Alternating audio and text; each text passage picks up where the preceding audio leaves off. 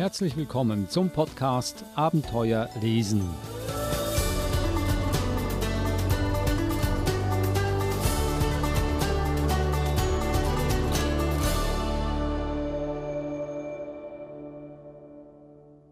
Abenteuer lesen, der Podcast für gute und interessante und auch lehrreiche Kinderbücher.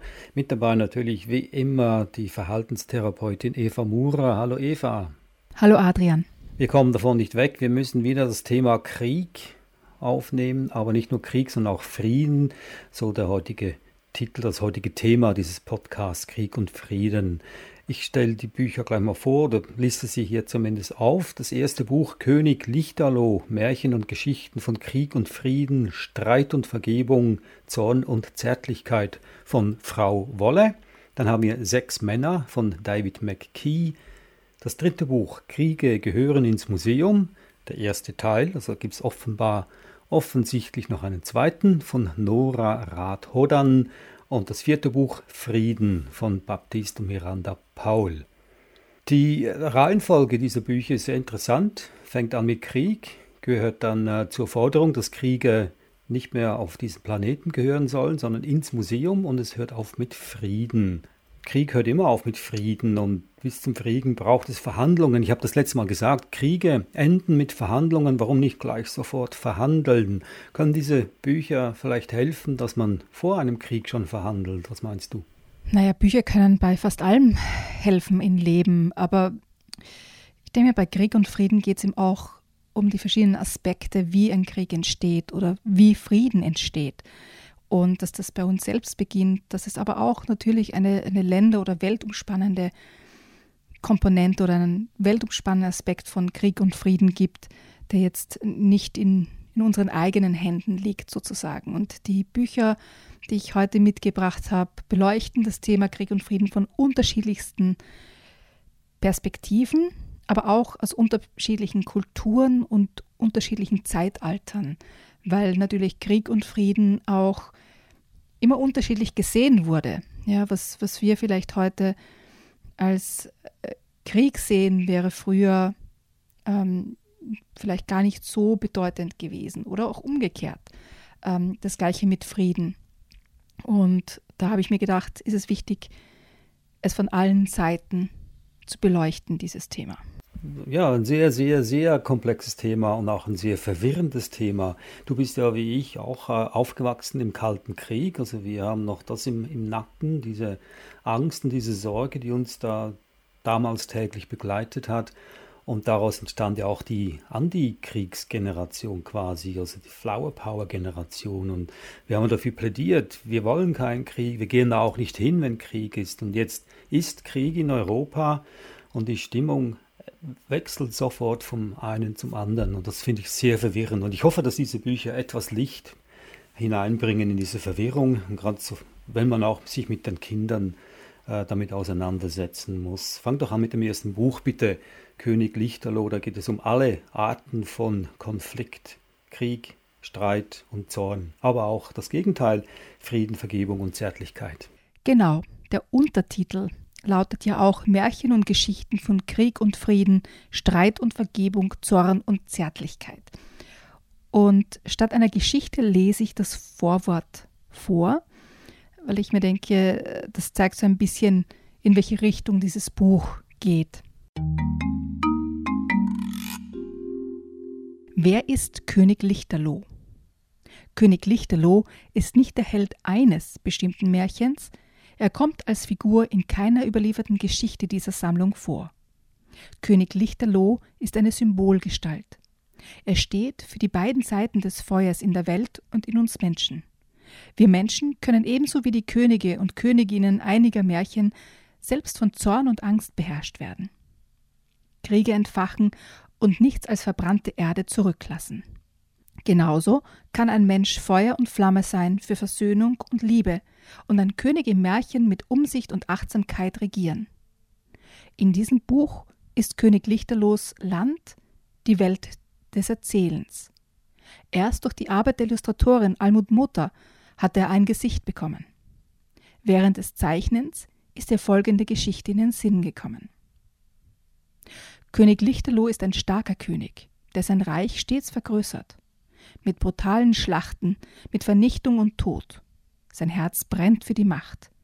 Lichterloh fackeln die Dörfer, durch die seine Soldaten ziehen. König Lichterloh streitet mit seiner Frau, seiner Nachbarin, seinem Freund. Seine Rache ist fürchterlich. Er steht mitten in einer Schlacht, als er endlich aufwacht. Er sieht sich um und erschrickt. Was tue ich bloß? Sein Herz hat sich besonnen. Sie fühlen sich warm an, die neuen Flammen der Liebe.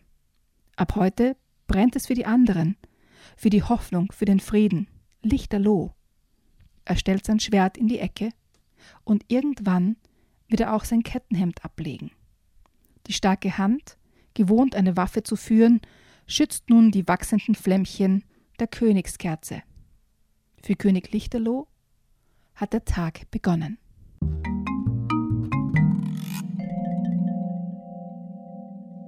Das war ein Ausschnitt des Vorworts aus dem Buch König Lichterloh und ein Teil der Geschichte der Illustratorin. Da sind auch äh, welche Geschichten markiert mit einer Kirsche oder einem Apfel und da heißt es, dass diese Geschichten besonders für Kinder geeignet sind. Was ist der Unterschied zwischen denen und den anderen Geschichten in diesem Buch? Naja, es sind, sind ja Erzählungen, Geschichten, Märchen aus aller Welt. Und manche sind natürlich ähm, ich würde jetzt sagen, brutaler oder offener als andere. Und das ist einfach ein Hinweis, dass man sich die Geschichte vielleicht vorher durchliest, weil die, die Geschichten nicht für alle Altersgruppen gleichermaßen geeignet sind. Also wie gesagt, das sind Märchen aus aller Welt und Märchen, das wissen wir, können sehr, sehr brutal sein und Kinder lieben manchmal auch gewaltvolle, brutale Geschichten. Aber es ist auch vielleicht dann wichtig, dass man äh, eine Auflösung findet und das scheint dieses Buch hier zu liefern. Also eine schöne Mischung aus gewalttätigen und friedvollen Geschichten oder gewalttätige Geschichten, die friedfertig enden. Gehen wir doch zum zweiten Buch. Sechs Männer von David McKee. Ja, der Nord-Süd-Verlag hat den Kriegsausbruch in der Ukraine zum Anlass genommen, eine Liste an Büchern zusammenzustellen, in denen es um Krieg und Frieden geht. Und ich habe zwei dieser Bücher mitgebracht. Und das erste dieser Bücher heißt Sechs Männer.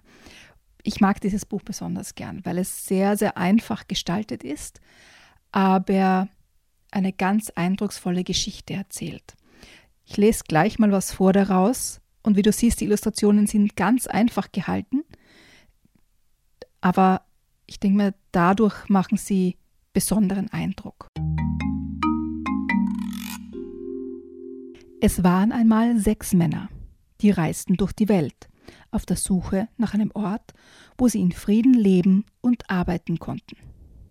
Endlich fanden sie das ersehnte Land. Sie ließen sich dort nieder als Baumeister und Bauern, und zu ihrer Überraschung wurden sie reich. Doch mit dem wachsenden Reichtum wuchsen auch ihre Sorgen. Sie befürchteten, Diebe könnten kommen, sie überraschen und ihre Reichtümer stehlen. Und mit der Zeit vergaßen sie vor lauter Aufpassen zu arbeiten. Sie bauten einen hohen Turm, von dem aus man das Land überblickte. Doch nun verbrachten sie die meiste Zeit damit, die Leiter hochzuklettern und nach Fremden Ausschau zu halten. Deshalb beschlossen sie, sechs Soldaten anzustellen, die Wache halten sollten damit nichts passiere. Bevor ich jetzt weiterlese, Adrian, hast du eine Idee, wie die Geschichte weitergehen könnte? Also wenn ich jetzt äh, auf die Erfahrungen zurückblicke, die das Leben äh, mir beschert hat, das bisherige, dann denke ich mir, dass jetzt eine Armee aufgebaut wird und äh, dass es zum Krieg kommen wird. Deine Lebenserfahrung ähm, ist sehr umfassend, Adrian. Ich lese noch ein Stückchen weiter. Doch es kamen keine Räuber, und die Soldaten wurden fett und faul, da sie nichts zu tun hatten. Da machten sich die sechs Männer neue Sorgen. Sie befürchteten, die Soldaten könnten vergessen, wie man kämpfe. Sie befürchteten, ihr Geld zu verschwenden, und sie beschlossen, die Soldaten sollten etwas tun für ihren Sold.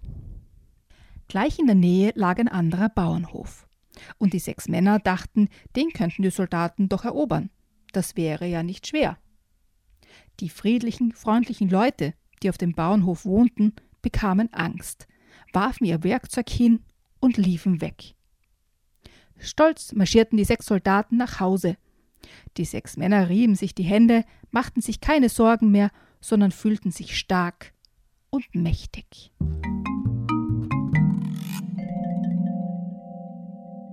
Du kannst dir natürlich denken, wie die Geschichte weitergeht. Ähm, die sechs Männer sind mit dieser Eroberung dieses Bauernhofes nicht zufrieden und bauen tatsächlich eine Armee auf.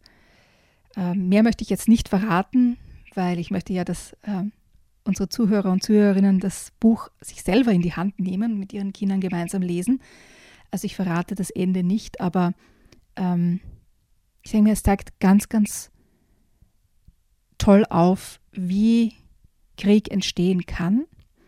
Jetzt auf einer Sechs-Männer-Welt, aber eben auch ähm, die sechs Männer verkörpern ja zum Beispiel eine Nation oder ein Land. Und was so quasi die, die angegriffen werden, dann auch äh, sich denken oder fühlen. Da gibt es verschiedene Beispiele dann später in der Geschichte, was so alles passieren kann, äh, wenn die Armee auf ähm, einen anderen Bauernhof trifft zum Beispiel. Also ich kann hier zynisch sagen, man braucht dieses Buch gar nicht in die Hand zu nehmen, um äh, zu erfahren, wie es weitergeht. Es reicht, wenn man dann vielleicht in den Zeitungen zurückblättert, was äh, bis anhin in dieser Welt passiert ist. Das ist genau eine Spiegelung des Weltgeschehens, was hier in diesem Buch vorkommt. Es wird sogar auch der Krieg verherrlicht auf einer Doppelseite. Aber ich hoffe, dass es doch zu einem äh, vernünftigen, guten Ende kommen wird in diesem Buch. Du hattest vorhin gesagt, äh, dass äh, der Nord-Süd-Verlag hätte dieses Buch, Sechs Männer, und das andere, zu dem wir gleich kommen oder äh, zuletzt kommen, speziell wegen der Lage zurzeit in, äh, in der Ukraine wieder auf den Markt gebracht. Habe ich das so richtig verstanden? Nicht, nicht auf den Markt gebracht, aber sie haben quasi eine Kollektion an Büchern aus ihrem Verlag zusammengestellt, die sich mit dem Thema Krieg und Frieden im weitesten Sinne beschäftigen und verschiedene Aspekte des Themas äh, beleuchten. Ich finde diese, diese Zusammenstellung wirklich, wirklich gut und gelungen und kann jedem nur empfehlen, auf die Nord-Süd-Seite zu gehen und sich diese Bücher anzusehen. Viele davon haben wir ja schon in anderen Podcast-Folgen vorgestellt. Ähm, also es ist auf jeden Fall, wenn man Bücher zu diesem Thema sucht, ein, ein guter äh, Startpunkt sozusagen mit der Recherche zu beginnen. Wir müssen hier vielleicht nochmals betonen, dass diese Bücher natürlich Kriege nicht verhindern, aber sie helfen Eltern und Großeltern, äh, sich mit diesem Thema auseinanderzusetzen oder sich mit diesem Thema mit den Kindern, mit den jungen Lesern auseinanderzusetzen, denn es wird bestimmt viele Fragen geben.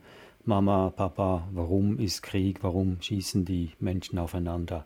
Ich habe noch eine Frage an dich als Verhaltenstherapeutin. Ich habe immer Mühe damit, wenn äh, ich an einem Kinderspielplatz, sagen wir mal, vorbei spaziere und ein Kind hat eine Spielzeugpistole und zielt auf mich und macht ein, ein Schießgeräusch. Wie reagiere ich als Erwachsener darauf? Das ist natürlich auch eine Frage, wo es auf den Kontext drauf ankommt, ob du jetzt quasi in einer, in einer Gruppe bist und ihr macht eine Wasserpistolenschlacht, ja, weil ihr alle um den Swimmingpool herumsteht und ähm, euch gegenseitig quasi statt mit Schneebällen mit Wasserpistolen beschießt, mit Wasser beschießt. Ja? Oder ob du ein Unbekannter bist für das Kind und das Kind quasi auf dich zielt und Peng, Peng, Peng macht. Also du nicht in das Spiel involviert bist und auch nicht zum, zum Kreis des Kindes sozusagen dazugehört. Ich würde jetzt da auch nicht als Verhaltenstherapeutin antworten, sondern einfach als, als Mensch und als Mutter. Ich würde zum, zum Erwachsenen hingehen und sagen, dass ich das nicht möchte. Ja, also ich persönlich finde das nicht, nicht okay und ich spreche das dann auch an. Meistens hat es jetzt nicht wirklich Sinn, mit dem Kind darüber zu reden, ähm, außer es ist ein Jugendlicher und dann hätte ich da schon andere Bedenken. Aber ich würde einfach mit den, den Menschen, die mit dem Kind dort auf dem Spielplatz sind, können jetzt Großeltern sein, ähm, Erziehung, andere Erziehungsberechtigte, Mutter, Vater, und einfach mein, mein Gefühl darüber Ausdruck verleihen, dass ich das nicht möchte. eine sehr diplomatische Antwort. Im schlimmsten Fall ist dann die Mutter oder der Vater sowieso am Telefon, da kann ich mit denen gar nicht sprechen. Also meine Reaktion oft ist dann einfach ignorieren oder vielleicht eine Bemerkung, finde ich nicht lustig und drehe mich weg. Aber das ist jedem selber überlassen. Ich dachte nur, vielleicht gibt es da eine einfache Antwort, eine psychologische Antwort, aber scheinbar doch nicht so. Adrian, das Leben ist nicht einfach. Das hat nie jemand behauptet. Sie hören den Podcast Abenteuer lesen mit der Verhaltenstherapeutin Eva Murer. Heute das Thema ist Krieg und Frieden. Und wir machen gleich weiter mit dem dritten Buch, das du mitgebracht hast, Eva. Kriege gehören ins Museum, Teil 1 von Nora Rath-Hodam. Genau, dieses Buch äh, kommt aus einem kleinen österreichischen Verlag und das Buch selbst kommt aus einer Serie, die heißt Juli geht ins Museum. Also sie geht mit ihrer Mama ins Museum und entdeckt natürlich dort ganz viele Dinge und die Mutter erklärt ihr die verschiedensten Dinge. Also gibt es verschiedenste Bücher in der Serie und zwei dieser Bücher, da geht es eben um Kriege. In Teil 1 geht es um Kriege aus vergangenen Jahrhunderten und im Teil 2 ähm, wird es dann um die, die neuere Geschichte sozusagen, sozusagen gehen im letzten und diesem Jahrhundert. Wir schauen uns aber zuerst jetzt mal den Teil 1 an und ähm, da möchte ich gleich was daraus vorlesen. Kapitel 1 Was ist Krieg? Am nächsten Tag betreten Juli und ihre Mama das Museum. Alle möglichen Waffen, Uniformen und Bilder füllen die Vitrinen und Wände. Irgendwie sieht es gar nicht so schaurig aus, denkt Juli. Noch. Bevor wir uns die Ausstellungsstücke ansehen, sollte ich dir zuerst erklären, was ein Krieg überhaupt ist. Stell dir vor, es gäbe einen Streit zwischen zwei oder mehreren Ländern oder den Oberhäuptern, die sie regieren. Dann nennt man das einen Konflikt. Zum Krieg wird dieser erst, wenn man ihn mit Waffen austrägt. Es kann riesige Landstriche verwüsten und bringt unvorstellbares Leid über Soldaten und die gesamte Bevölkerung. Und schließlich bringt er für viele Menschen unweigerlich auch den Tod mit sich. Weißt du, Juli, über das Thema Krieg zu sprechen, ist wirklich schwierig. Nicht nur, weil die Ursachen dafür oft sehr kompliziert sind, sondern auch, weil man nur sehr ungern darüber nachdenkt, dass Kriege und ihre Folgen viel hervorbrachten, das noch heute unser tägliches Leben prägt. Das können zum Beispiel Sprichwörter, Traditionen, Bauwerke, Erfindungen oder Gesetze sein. Hm, wo fange ich an? murmelt Julis Mama nachdenklich. Am Anfang natürlich, bei den Urmenschen dann werden wir in diesem Monat aber nicht mehr fertig. Nein, ich denke, ich beginne vor rund 400 Jahren mit dem Dreißigjährigen Krieg. Warum gerade da? Ich würde sagen, dass dies einer der ersten wirklich großen Kriege war. Er wütete in weiten Teilen Europas und zahlreiche Herrscherhäuser waren daran beteiligt. Du musst wissen, zu dieser Zeit gab es noch kein Österreich, kein Deutschland und keine Schweiz, wie wir sie heute kennen. Die deutschsprachigen Gebiete wurden damals Heiliges Römisches Reich Deutscher Nation genannt. Es bestand aus zahlreichen kleinen Fürstentümern, Reichsstädten und einem Teil des Habsburger Reiches. Die Macht hatte der Kaiser, der dem Haus Habsburg entstammte. Diese Familie herrschte viele Jahrhunderte über ein riesiges Gebiet, das heute in etwa Österreich, Ungarn, Slowenien, Kroatien, Slowakei, Tschechien sowie Teile Norditaliens, Serbiens, Rumäniens, Belgiens, der Niederlande, Frankreichs und Polens umfasste. Die Mitglieder der Familie waren katholisch und sehr religiös. Das spielt insofern eine Rolle, als dass dort der Ursprung des Dreißigjährigen Krieges liegt. Hundert Jahre zuvor hatte nämlich ein Mann namens Martin Luther eine neue religiöse Gemeinschaft geschaffen, die evangelische Kirche, deren Anhänger Protestanten genannt werden. Die Begründung dieser Glaubensrichtung wird Reformation genannt. Das bedeutet so etwas wie Erneuerung. In diesem Fall sollte es eine Erneuerung der christlichen Kirche sein. Der protestantische Glaube verbreitete sich schnell im Heiligen Römischen Reich, was der katholischen Kirche und dem Kaiser gar nicht recht war. Wieso denn? Nun, die Menschen waren damals viel gläubiger als heute. Sie spendeten der katholischen Kirche viel Geld um sicherzustellen, dass sie nach ihrem Tod ins Paradies kamen. Dadurch wurde die katholische Kirche sehr reich und sie wollte, dass es auch so bleibt. Der Kaiser seinerseits befürchtete, Macht und Einfluss zu verlieren. Die Fürsten des Heiligen Römischen Reiches hatten nämlich das Recht, ihren Untertanen ihren eigenen Glauben aufzuzwingen. Wenn der Herrscher, auf dessen Land man lebte, ein Protestant war, so musste die gesamte Bevölkerung dieses Fürstentums evangelisch sein. So kam es, wie es kommen musste. Innerhalb des Heiligen Römischen Reiches bildeten sich zwei Lager, die Protestantische Union und die Katholische Liga. Die Auseinandersetzungen zwischen den beiden Gruppen nahmen zu, und schließlich passierte etwas, was die meisten Konflikte gemeinsam haben. Ein kleiner Vorfall reichte, um einen Krieg zu beginnen. Was für ein Vorfall denn? spitzt Juli nun die Ohren. Eine Gruppe protestantischer Adelige aus dem Gebiet Böhmen, das liegt im heutigen Tschechien, warfen drei Mitarbeiter des Kaisers aus einem Fenster der Burg Radzin in Prag. Dieses Ereignis nennt man Prager Fenstersturz. Viele Böhmen hassten den Kaiser und hofften, ihr Land von seiner Herrschaft zu befreien und stattdessen einen König zu wählen, der ihnen besser gefiel. Das gelang ihnen zwar, jedoch erklärte ihnen Kaiser Ferdinand II. daraufhin den Krieg und marschierte mit seinen Truppen Richtung Böhmen. Die entscheidende Schlacht am Weißen Berg dauerte nur zwei Stunden, kostete aber mehreren tausend Menschen das Leben.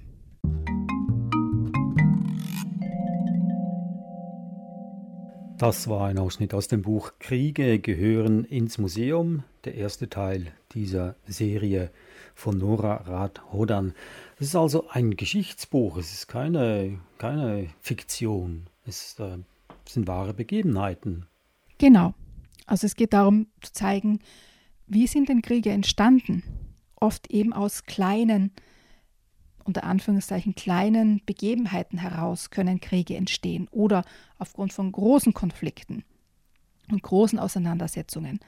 Aber dass eben Krieg immer ganz komplexe Hintergründe hat. Es ist normalerweise nicht nur ein Grund oder eine, eine Sache, die einen Krieg auslöst, sondern da gehören ganz, ganz viele verschiedene komplexe Ursachen zusammen, die dann zu einem Krieg führen.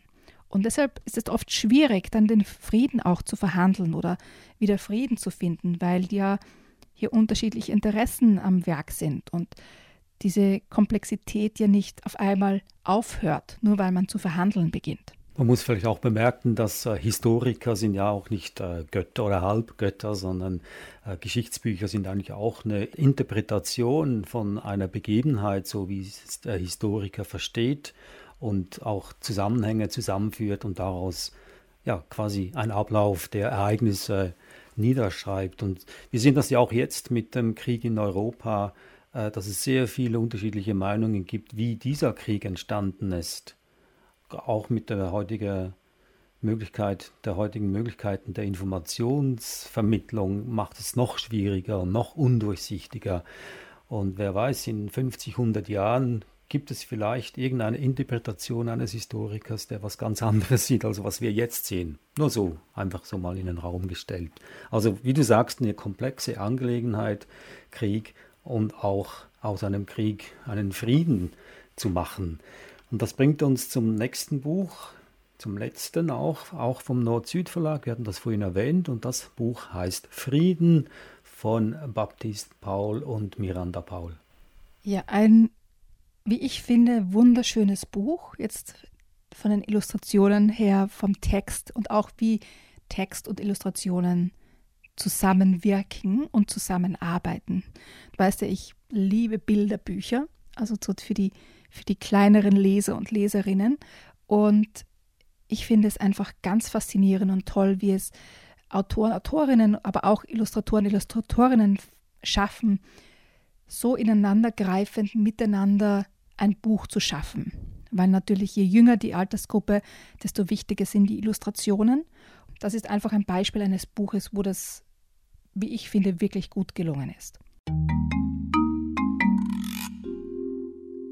Frieden ist ein Hallo, ein Lächeln, ein Herzen. Frieden kann kühn sein und aufgelegt zu scherzen. Wie heißt dein Freund wirklich? Ist das so richtig?